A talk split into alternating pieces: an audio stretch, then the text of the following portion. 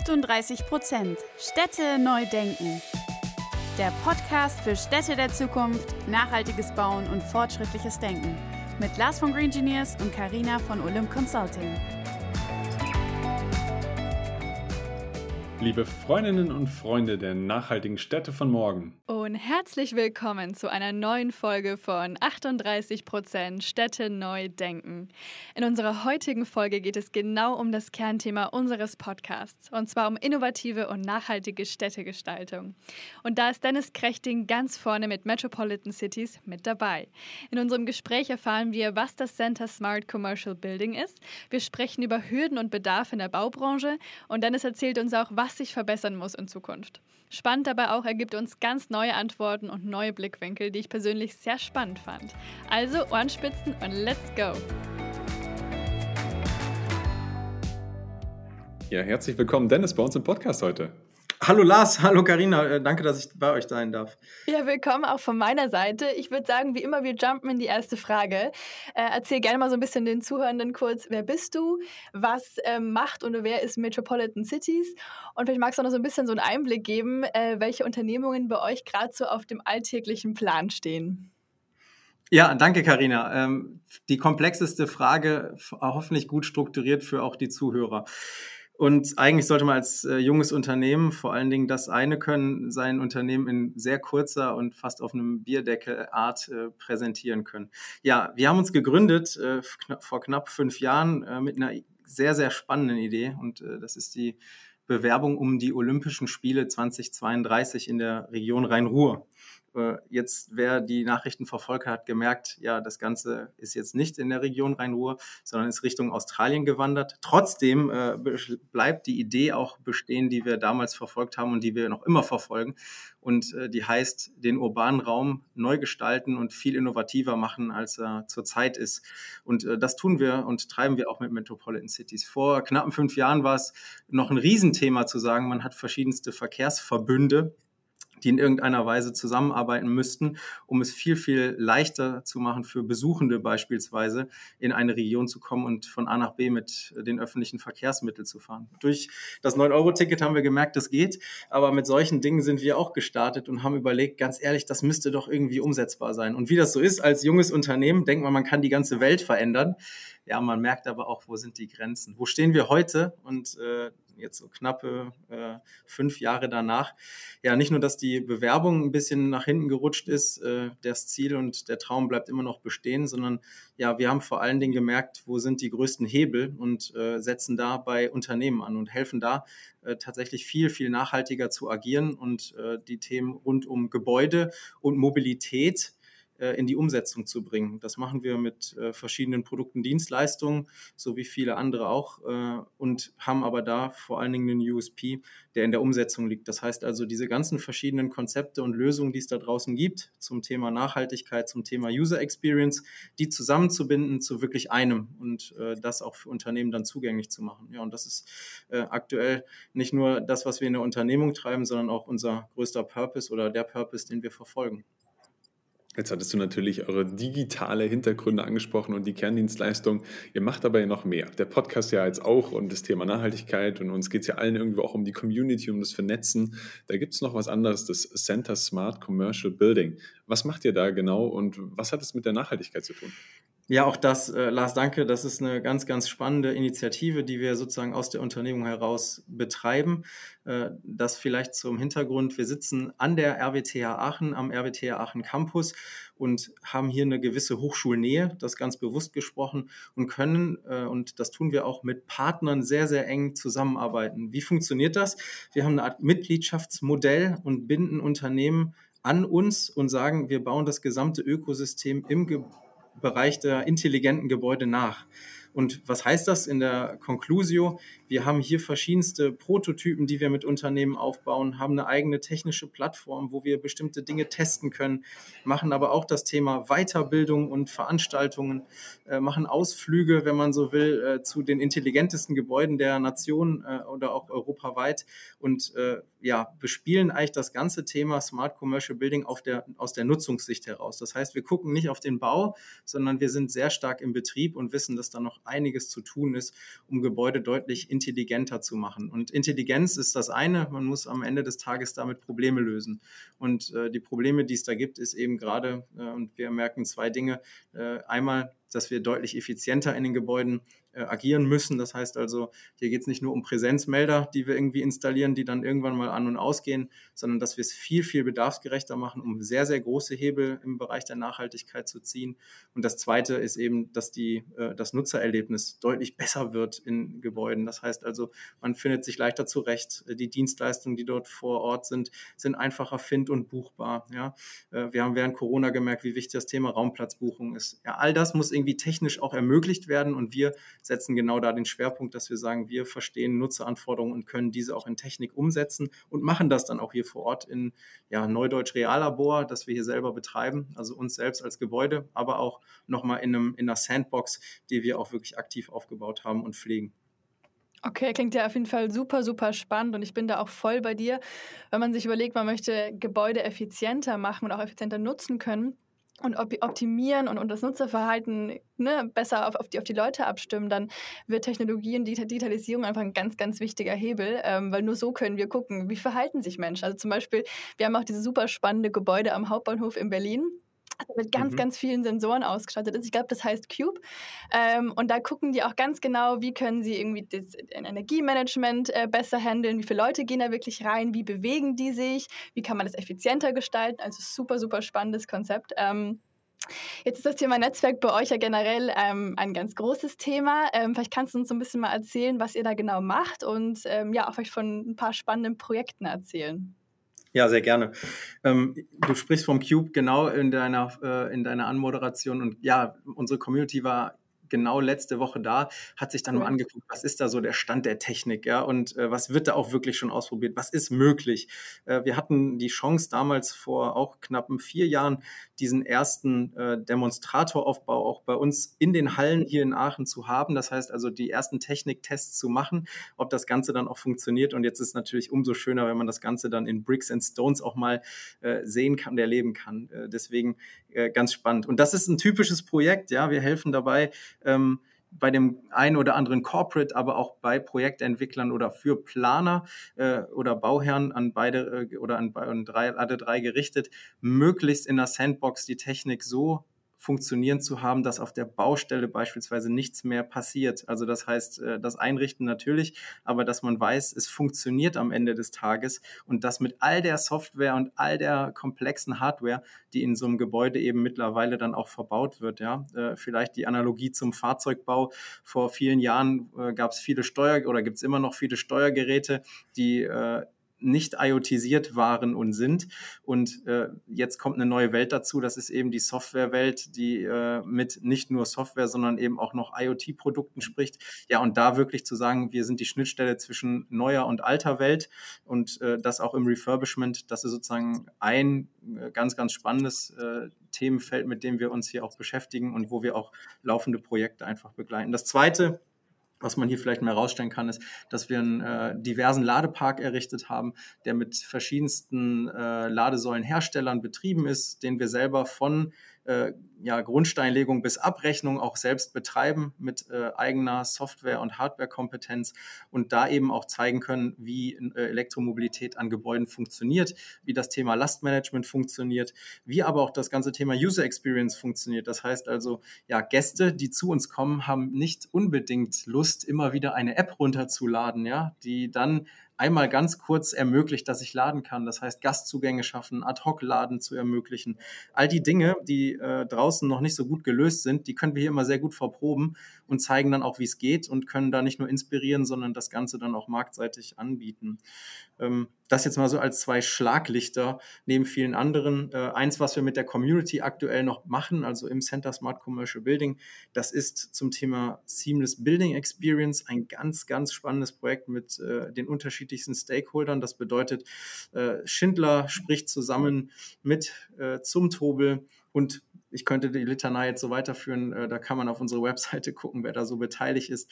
Und wir versuchen möglichst die Experience im und um das Gebäude so zu kreieren, einmal technologisch, aber auch von dem, was sozusagen an Nutzerführung benötigt wird, dass man so wenig Technikeinsatz wie möglich hat, aber auf der anderen Seite äh, möglichst viele Use Cases erschlagen kann. Und das auch technisch zu implementieren, auf der anderen Seite aber auch mit den Partnern gemeinsam Lösungen zu kreieren, die voneinander gar nichts wussten. Äh, das ist Aufgabe. Ich gebe da ein konkretes Beispiel. Äh, die Kollegen von Schindler äh, sind da auch total begeistert gewesen, dass wir ein Schließsystem genommen haben, das man dann am Ende des Tages jetzt IoTisiert hat und darüber sehr viel Energie sparen kann, wenn man merkt, ein Raum ist wirklich geschlossen, in dem er abgeschlossen wird. Das heißt also, sobald ich abschließe, geht das Licht aus, alles fährt runter innerhalb des Gebäudes und ich weiß, der Raum ist wirklich verlassen. Und die Kollegen von Schindler haben einen wahnsinnig coolen Algorithmus geschrieben, äh, wo ich völlig begeistert bin, dass es sowas gibt.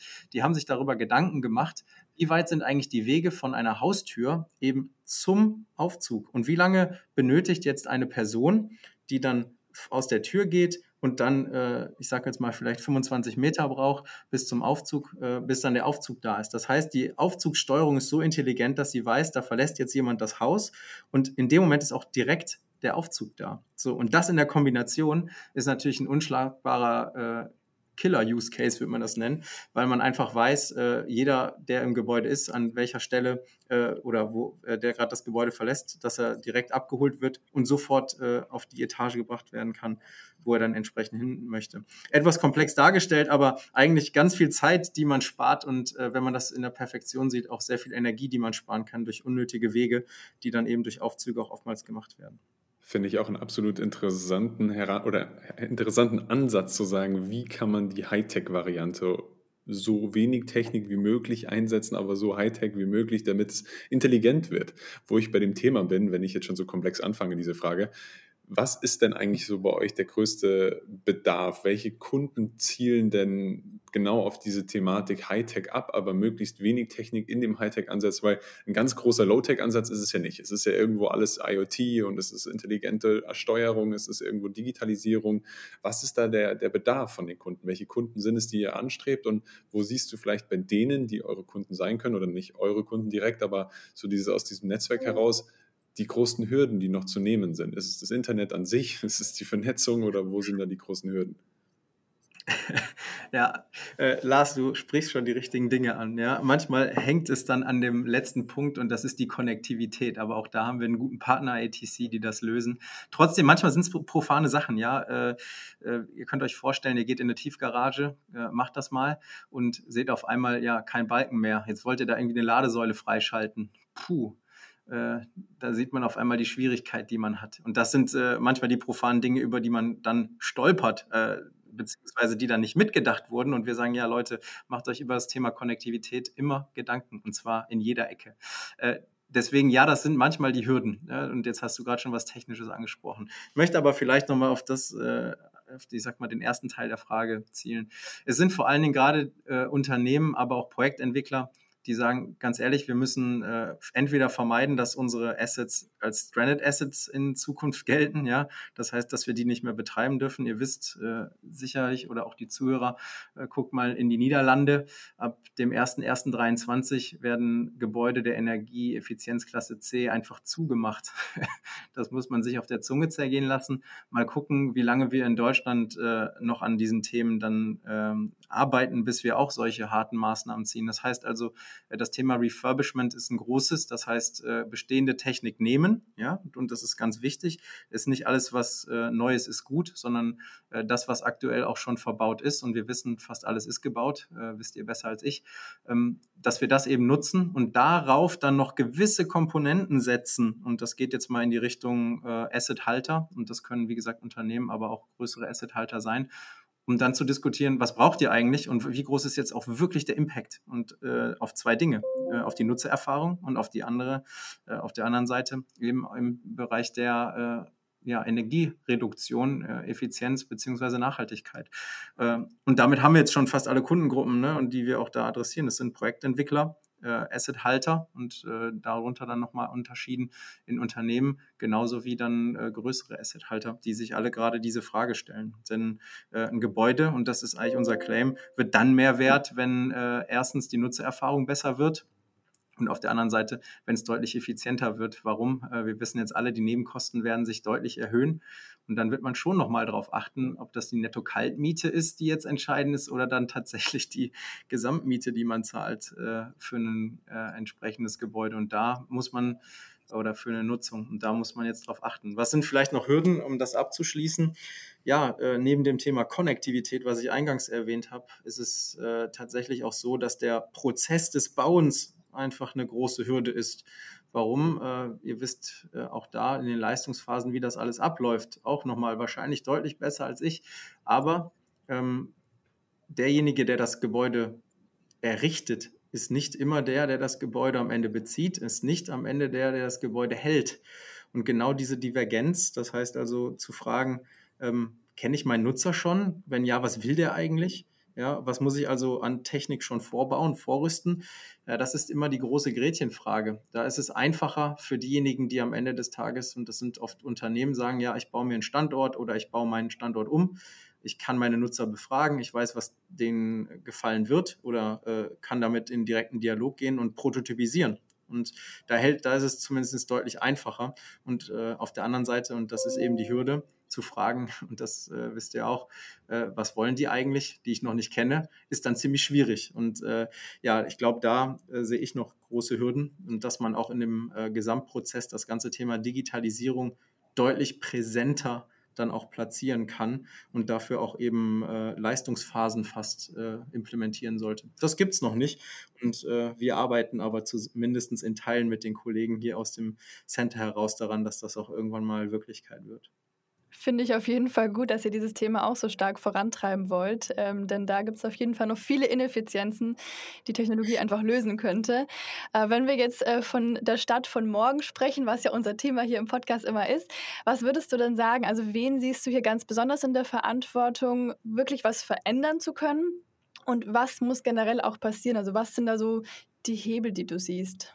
Ja, am Ende des Tages äh, ist es der Nutzer, der entscheidet, in welches Gebäude er einzieht, in welcher Stadt er lebt, wo das beste Angebot ist. Und die Stadt von morgen richtet sich viel stärker nach den Bedürfnissen des entsprechenden Bewohners. Ich nenne es jetzt mal nicht Nutzer, sondern denjenigen, der sagt, ich entscheide mich bewusst für eine Infrastruktur. Und eine Infrastruktur äh, ist eben hochgradig komplex. Warum? Also äh, das ist von den Gebäuden, die in der Stadt sind, bis hin zu den Mobilitätsangeboten über äh, Freizeitangebote. Da könnten wir jetzt eigentlich eine Litanei von mindestens zehn Punkten durchgehen, wo man sagt, das ist eigentlich das, äh, was an Lebensbereichen jemanden betrifft und wo er sagt, da fühle ich mich wohl. Wenn das dann noch äh, mit entsprechenden Kosten, die da für die Bereitstellung der entsprechenden Infrastrukturen einhergeht, dann ist es der Nutzer, der ganz klar entscheidet, wo er sich hinbewegen wird. Und so wird das mit vielen Dingen äh, sein, weil wir eben durch die neue Welt aus den großen Tech-Unternehmen so gewöhnt sind, dass die Dinge sehr gut funktionieren, dass sie on-demand sind, dass die User Experience hoch ist und wir werden das irgendwann fordern. Das heißt also, die Stadt von morgen muss jetzt rüsten, weil die Infrastrukturprojekte immer groß und langwierig sind möglichst jetzt also äh, vorrüsten, dass die Dinge dann am Ende des Tages so nutzerfreundlich sind, wie sich es dann äh, viele vorstellen werden, weil viele werden das nicht mehr akzeptieren. Ich rede hier ganz klar, äh, das muss ich auch betonen, von äh, der Welt, in der wir leben. Das bedeutet jetzt nicht von äh, dritte Weltländern oder ähnliches. Hier geht es um äh, tatsächlich Luxusthemen, ja? wenn, wenn ich an die Stadt von morgen de denke. Natürlich ist da das Thema äh, Effizienz auch mitgedacht. Ja? Das heißt also, wenn wir uns überlegen, dass Mobilität anders funktionieren wird, weil ein Pkw 95, 98 Prozent je nach Studie äh, steht, also eher ein Stehzeug ist, dann ist das nicht effizient und gleichzeitig die Nutzungsrate 1,1 Personen ist. Das heißt also, äh, wenn wir da und dann noch dazu packen, wie wenig Kilometer wir fahren, dann sehen wir doch, dass wir da stark umdenken müssen und sollten. Denn äh, wir haben da verschiedenste Lösungen draußen aktuell am Markt, die wir gewöhnt sind, die aber nicht gerade eigentlich auf das, was wir tun, ausgelegt sind. Ja, und da ist viel zu tun, auch im Bereich der Mobilität. Ähm, und die Stadt wird äh, derjenige sein, die das Ganze dann enabled, wie man ja so schön äh, neudeutsch sagt. Da bist du jetzt schon fast auf die letzte Frage, die wir alle unseren Gästen stellen, eingegangen. Ich will aber eine Frage davor nochmal, eine vorletzte Frage an dich stellen. Und zwar, wo siehst du so ein bisschen eure Zukunft jetzt als Unternehmen und auch als Netzwerk? Wo geht es da vielleicht dieses Jahr und nächstes Jahr noch hin für euch? Ja, ähm, ganz klar, Lars, und da sehe ich äh, einen ganz starken Pull aus zwei verschiedenen Richtungen. Das einmal ist marktseitig, äh, die Zinswende äh, treibt und wird uns dazu bewegen, weniger neu zu bauen, weil es sich nicht mehr lohnt. Darüber wird sehr viel mehr auch wir in Themen Refurbishment arbeiten, was wir auch jetzt schon tun, aber es wird nochmal an Bedeutung hinzugewinnen. Das ist äh, sozusagen das eine. Und wir werden da vor allen Dingen auf Sanierungsthemen gucken und da zum Thema Energieeffizienz nochmal deutlichen Tiefgang äh, auch mit Technologien machen müssen.